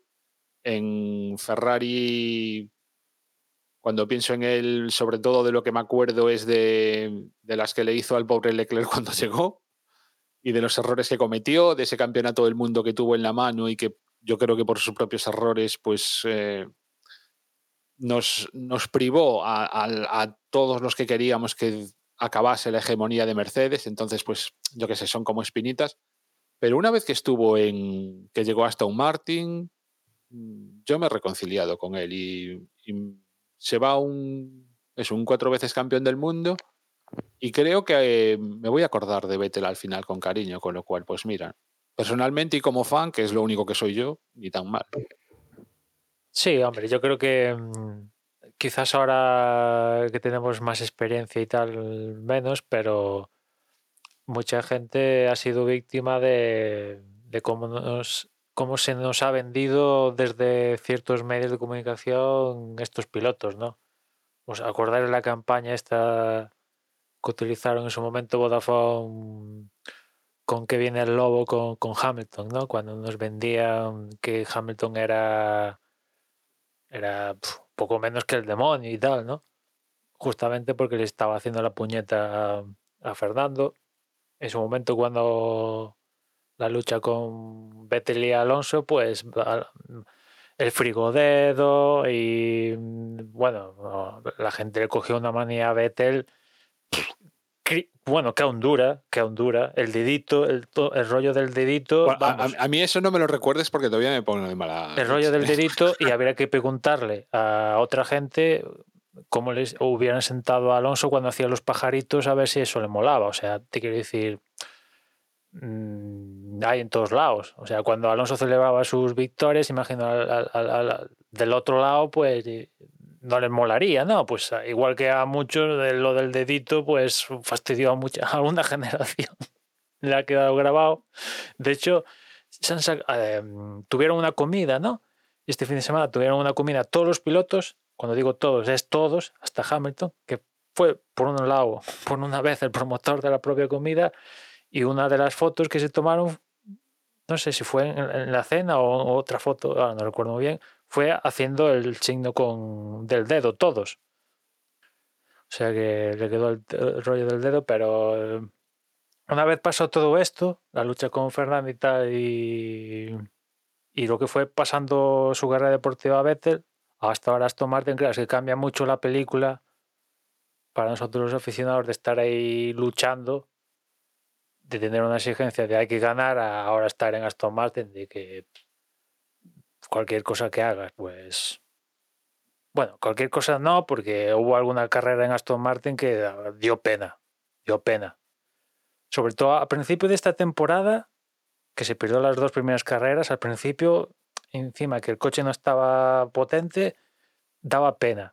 Pero ya en estas últimas carreras, que el tío lo veías luchar y tal, consiguiendo ya algún resultado guay, dices, vale, vale, aún tiene aún tiene alguna cosilla, pero cambia, te cambia mucho la película de, de, de- tener que estar ganar sí o sí, porque estás en un equipo donde hay que ganar sí o sí a estar en estos equipos donde casi cualquier cosa que recibas, que se consiga, pues es una maravilla, casi, poco más, ¿no? Y también él, pues, ha ido cambiando también, O sea, ha pasado de...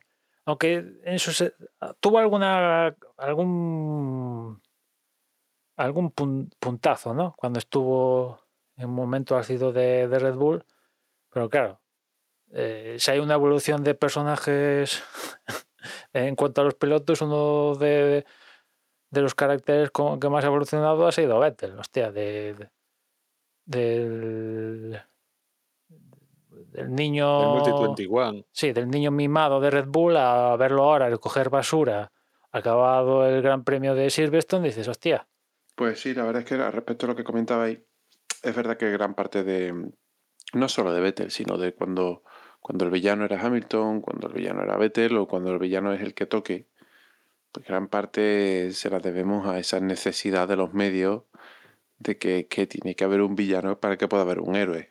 Al final es un poco de darle un, un falso contexto y un falso lore a algo que no deja de ser un mero deporte. Que tampoco es muy deporte, porque también y, tiene. perdona José, y, hoy, y la semana pasada era Ocon, que era la persona más odiada Sí, en exacto, España. exacto. Lo que pasa es que ya, yo no sé si será que yo he madurado, que yo he crecido o que Ocon realmente no me lo creo como villano. bueno, el caso es que mm, No tiene categoría. no tiene categoría de villano. Eh, no, hombre, es que eh, puede ser todo el villano que quiera, pero es que si Alonso sigue demostrando que es mejor, ¿no? Pues, o sea, aquí lo- los villanos a los que se les ha cogido tirria eh, son aquellos que realmente en la lucha contra, contra nuestros héroes, pues han, han sido, han sido villanos de categoría, que han ganado al héroe, ¿no? Han, han conseguido ser esa, esa, mm, ese Batman de Nolan, ¿no? Con esos, con esos villanos creíbles, pero...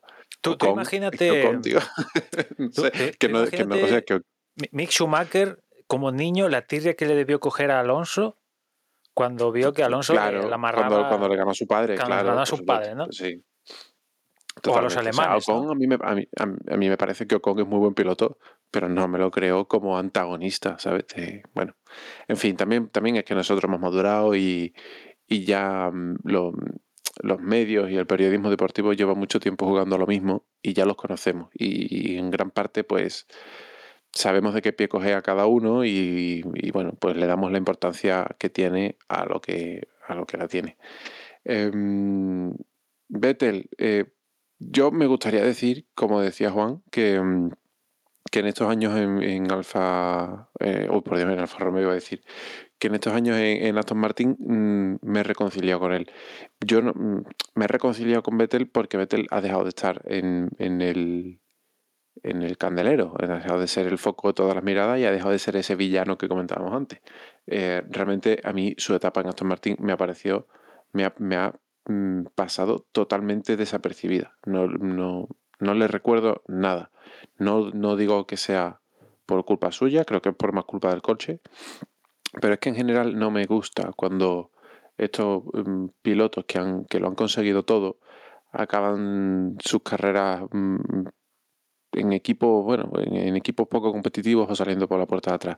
Me pasó con, eh, no sé, me pasó con Barrichello. Creo que Barrichello debería, y sin ser campeón, ¿eh? pero debería haberse retirado en Ferrari. Como mucho en, en- en Brown, que ahí tuvo opciones. Después mm, se me, se me diluyó. Eh, me ha pasado con Vettel. Creo que me terminará pasando con Alonso cuando se termine eh, mm, retirando finalmente con Baton un poco también. Lo que pasa es que Baton, bueno, eh, aquel, cuando Baton consiguió algo fue muy circunstancial, pero creo que Baton nunca llegó a estar ahí arriba, arriba con todos los demás. El incluso con Schumacher. Al final, eh, creo que los recordaríamos mucho más gloriosos a todos estos pilotos si acabasen sus carreras en esos equipos que le dieron todo, cuando deciden retirarse por los motivos que sean, eh, se retiran de verdad y no, y no se, se pasean por la pista mm, peleándose con coches de baja categoría. No sé, me, me parece un poco salir por la puerta de atrás. Lo mismo con Raikkonen, lo mismo con Botas, no sé. Y sin ser tampoco Botas campeón, pero, Bueno, Bottas aún no se ha pero bueno, retirado. sí, que n- O- o esa- sea, sí, que- no, no se ha retirado, pero que cuando se retire voy a decir, ah, pues que seguía corriendo, ya no me acordaba, ¿sabes? Mm, O sea, Bottas ha tenido la oportunidad que ha tenido en Mercedes y es verdad que es un poco injusto que le obliguen a retirarse cuando mm, él se siente que no ha terminado de dar todo lo que tenía que dar. Pero es que para irte al Alfa Romeo, yo, yo eh, en mi pellejo, yo hubiese cambiado de categoría. Yo me hubiese ido a la Claro. Fórmula 1. en Pero ese bueno, sentido, Rosberg es justo lo contrario, ¿no? Exacto, yo a Rosberg, es que eh, ese, ese es, el- em, para mí el ejemplo es Rosberg. Y yo lo comenté, eh, creo que fue en este programa, cuando Rosberg estaba en activo, para mí era eh, el... el- eh, o sea, yo fui muy fan, de, muy fan de Rosberg porque lo vi un piloto 100% honesto. Consideré que era posiblemente el mejor segundo piloto de la parrilla y cuando consiguió su objetivo, que era ganar el mundial, por suerte, por, por casualidad, por lo que fuera, dijo, señores, que he conseguido mi objetivo. Y que antes de que empiece esto a, a apuntar para abajo y a, que, y a pasar desapercibido, mm, yo me voy a dedicar a cuidar de mi familia. Y creo que lo hizo perfecto, creo que lo hizo perfecto. Pero bueno, yo luego ya, claro, cada, cada piloto es un... No, no, pero retirarse Hay que saber dentro de retirarse los deportistas profesionales, eh, por no decir que la regla general es que la mayoría de ellos se retiran en su- en, cayendo ya. Y algunos Sí. dando pena directamente, ¿no? Algunos dando bandazos, exacto. Ese, Claro, ese es lo que me... Pero bueno, a ver, Y que... que también retirarse cuando estás en más en lo más alto también entraña dices "Mm, me retiro ser Claro. campeón del mundo hostia mm, hasta cuánto tu ambición tira de ti o dices bueno ya he conseguido lo que tal y eh, venga tal o sea, Sí, o sea, está claro es que difícil ¿eh? Cualquiera de las dos dices, retirarte, retirarte en un equipo campeón con un coche eso, campeón sí. es muy difícil. estás es en el coche muy, muy ganador tienes contrato porque. Rosberg había, renovado. Totalmente. O sea, es- eso por Es eso te digo que el caso, pero el también de valiente también valiente el caso de Rosberg a mí me parece que, que, eh, de, me parece de, de destacar su, su capacidad intelectual en cuanto a, las decisiones que tomó, porque se retiró con un coche campeón y eso es muy difícil de hacer.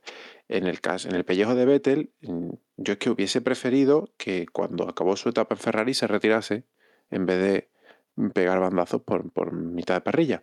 Pero bueno, que eso más allá del romanticismo de la, de la historia o de la carrera de cada uno, al final son personas y oye, cada uno toma sus decisiones y, y ellos parecen hombre, felices con las decisiones que han tomado, así que ya está, no tiene más importancia que eso.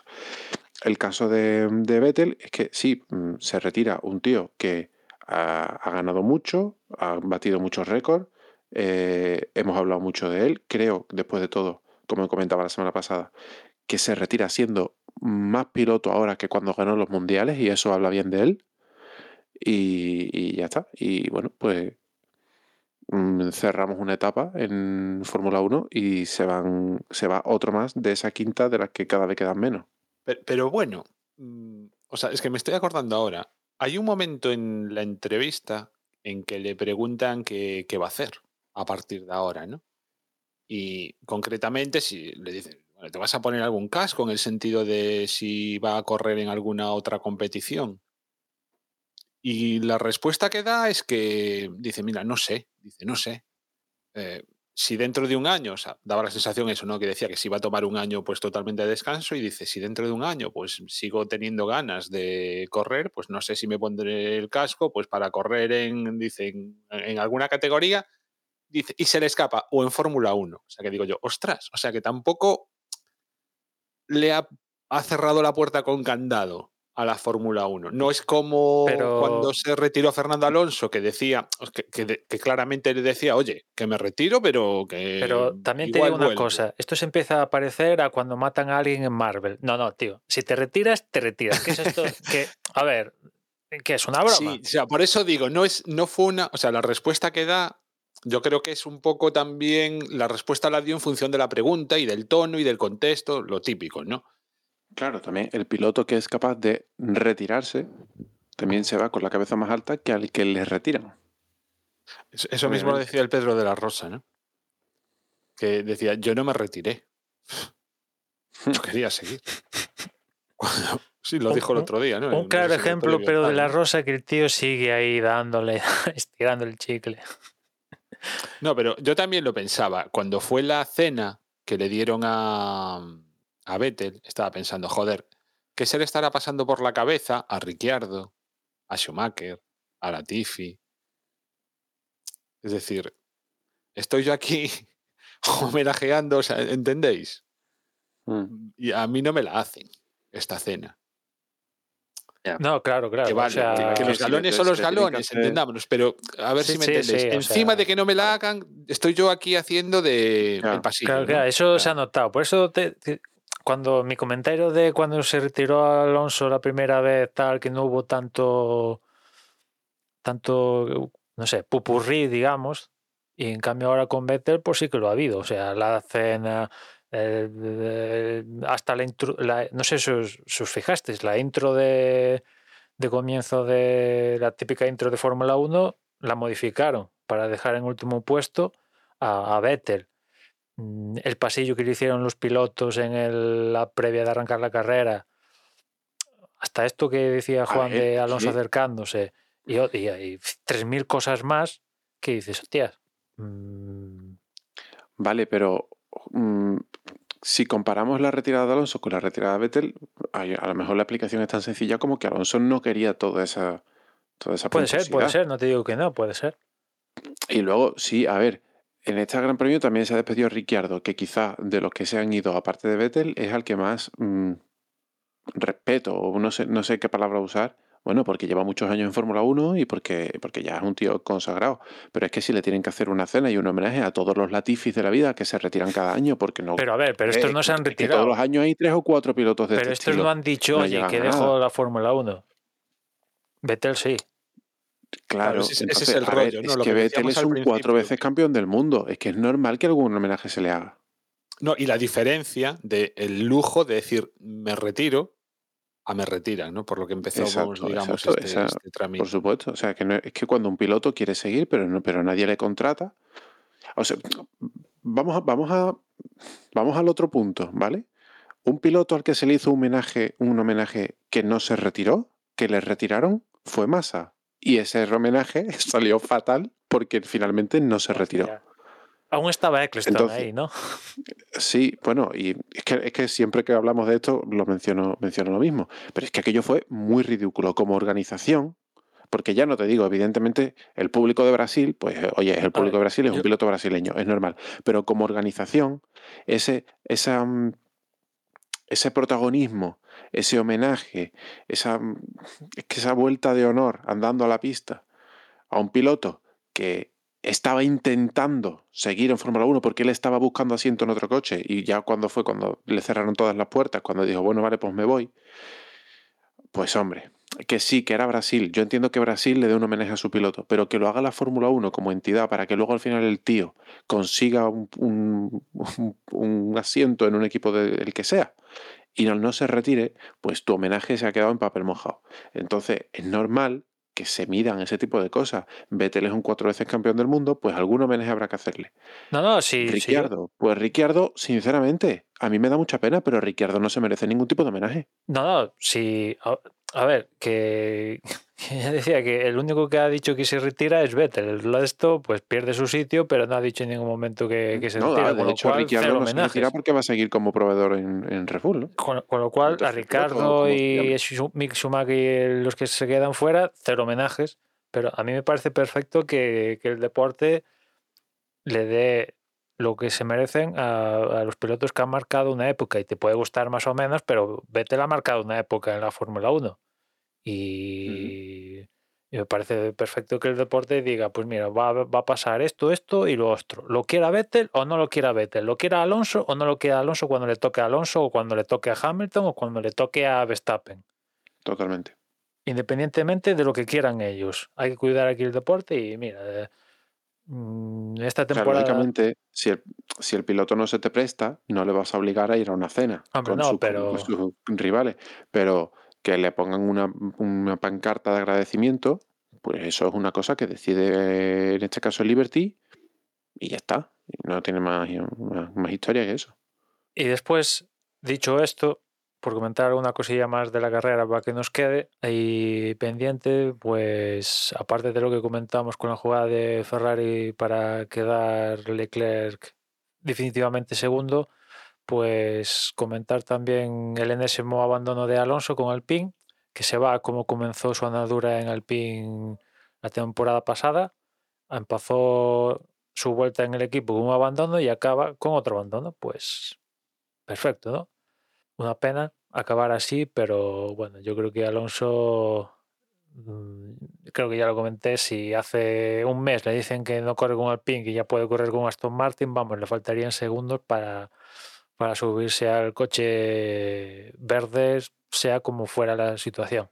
Y después nada, o sea, de cómo tuvimos Brasil a cómo acabó el campeonato, pues eh, no hubo prácticamente ninguna modificación. ¿no? O sea, por ejemplo, así algo que quedaba pendiente, una vez solucionado el tema de Leclerc con, con Sergio Pérez, era ver si Aston Martin cogía mm, cogía a, a quién era Alfa Romeo en el campeonato de constructores y, lo cogieron. Empataron a 55 puntos, pero como Bottas consiguió un mejor resultado que lo conseguido por Vettel y, Stroll, pues no pudieron superar a Alfa Romeo pese a que, pese a que acaban con 55 puntos. De ahí que fuera importante esa lucha entre Ricardo y, y Vettel del final, noveno y décimo. Si Vettel consiguiera adelantar a Ricardo,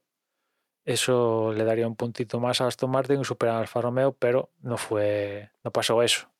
Y la carrera, poco más. La verdad que fue una carrera, pues, salvo lo que pasó el año pasado, típicas de estas del final, donde está todo el pescado vendido y te agarras a la mínima para intentar a ver si hay algo de entretenimiento.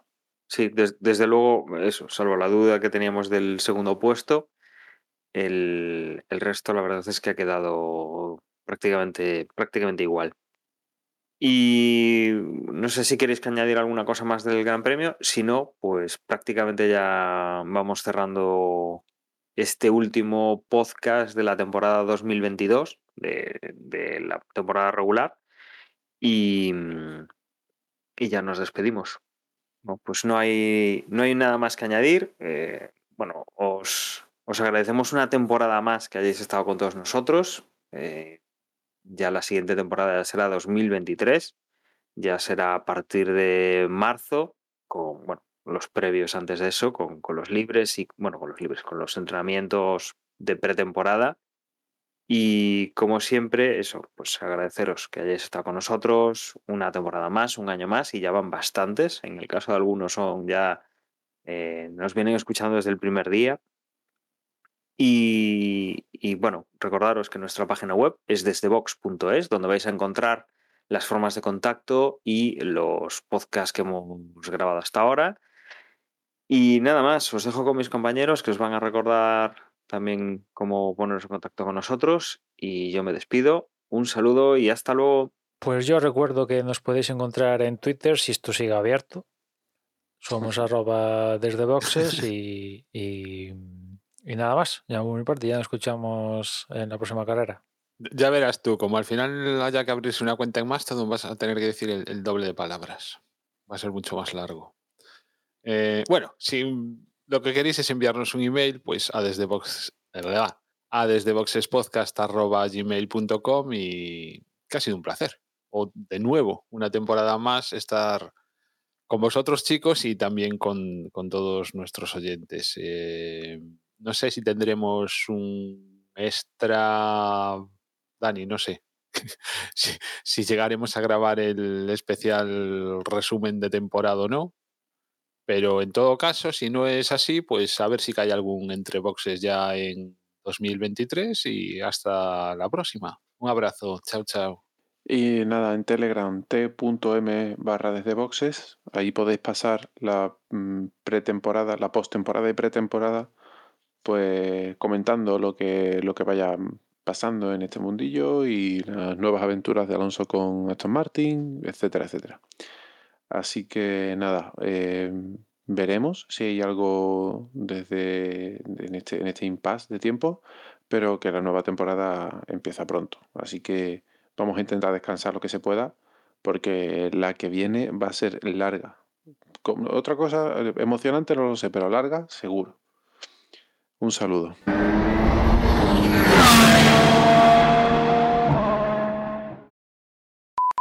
Bueno. ¿Sabes quién lo hizo también? No sé si con tres o con dos. ¿Qué? Roberto Meri. Pero no la Fórmula 1, o sea. Sí, sí. Roberto Meri, o sea, después de. Bueno, siempre estuvo el pobre, pues. Eh, en precario, ¿no? En la Fórmula 1. Pero cuando por fin lo dejó, no sé si fue dos o tres años después, volvió a la Fórmula 1. Pero Roberto Meri nunca ha hecho una vuelta de Gran Premio de Fórmula 1. Sí, Estoy equivocando de nombre. Roberto Meri, el no. español, nunca ha corrido una carrera en su vida de Fórmula 1. Creo, creo que quieres decir Alguersuari. No. No, Ostras, pues, pues Roberto entonces- Meri no ha corrido en Fórmula 1, yo creo que Roberto sí, ¿no? Meri, joder. Roberto Meri Corrió en varios, nunca, en varios. nunca Pero ha corrido un Gran Premio de. Fórmula 1. Meri. Nunca, A jamás. ver si no vamos a Bueno, tener es- que cortar esto se edita, pero vamos. Sí, Roberto Meri, tanto. A ver, No, Sí, joder. sí, estuvo co- estuvo con- Fórmula 1 en Caterham, en. Marusia. Claro. De tercer piloto, tal, tío. ¿Qué Nunca, no? llegó a debutar, llegó a debutar antes que Carlos Sainz. que Claro, Roberto si Meri a nunca ha tener corrido tres una pilotos en- carrera, joder. Me cacho en A 10. ver. Mira, El 5 de Es- septiembre de, de 2014 participa por primera vez en Fórmula 1 en el circuito de Monza a los mandos de un Caterham para realizar los entrenamientos libres. Mary ingresó al equipo Manor Marussia Fórmula 1 para la temporada 2015. Debutó en el Gran Premio de Malasia, la segunda carrera del año, ya que el equipo no pudo presentarse en la primera. Terminó decimoquinto. En el Gran Premio de Gran Bretaña acabó duodécimo, el mejor resultado del español en Fórmula 1. El cierre del año, Mary fue reemplazado en ocasiones por el estadounidense Alexander Rossi. Para 2019, Mary desveló que estaba trabajando en el equipo de Fórmula 1 como equipo de desarrollo. Bueno, ya está, ella no, no volvió. Pero en Seguro que 2015 no llegó a corrió la temporada oficial con Marussia. Seguro que no llegó a volver. Volvió, pero creo que sí, es verdad que volvió eh, como probador o hizo un entrenamiento o algo así, pero no debutó, ¿no? Vale, Eso sí es me puede verdad. sonar. En 2014 y en 2015. Si no volvió. Fue en Caterham y en Marusia. Bueno, retomamos. Bueno, por él el que reconducía el podcast. Sí. Y corten. Está el tema de, de Mary también. Ay, lo de Mary, sí, eso hay que quitarlo. eh. Ahí, bueno, toma falsa va a tener.